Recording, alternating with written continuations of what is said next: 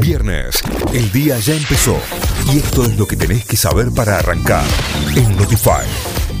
Vamos a las noticias y te contamos que auspicia este mixo de noticias. Cordies Mixo, encontrarnos en Avenida O'Higgins 5450, Paseo de Compras Las Catalinas. Y si no, seguimos en Instagram, cordies.mixo y entérate de todas las novedades.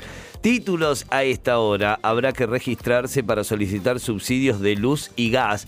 El gobierno oficializó la segmentación de subsidios para residenciales para los servicios de luz y gas. Y para mantener el subsidio, los usuarios deberán registrarse y firmar una declaración jurada. Desde hoy el gasoil aumenta un 12%. El precio del gasoil tendrá un incremento del 12% por autorización del gobierno nacional. Este incremento tiene por objetivo hacerle frente al desabastecimiento que se registró en algunas provincias. Procrear 2 abrió la inscripción para el sorteo de viviendas de desarrollos urbanísticos.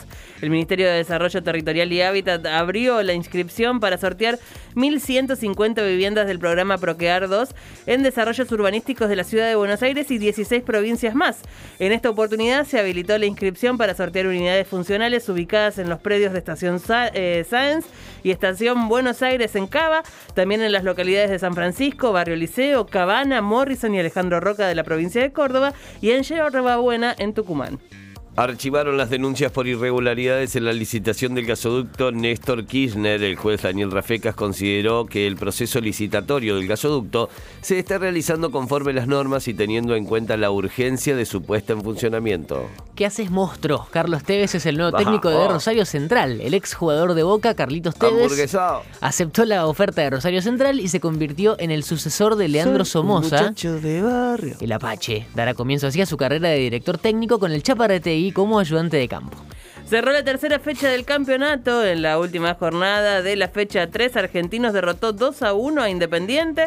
Rosario Central le ganó 1 a 0 a Godoy Cruz. Platense igualó 1 a 1 con Gimnasia. Y Racing derrotó 2 a 0 a Vélez.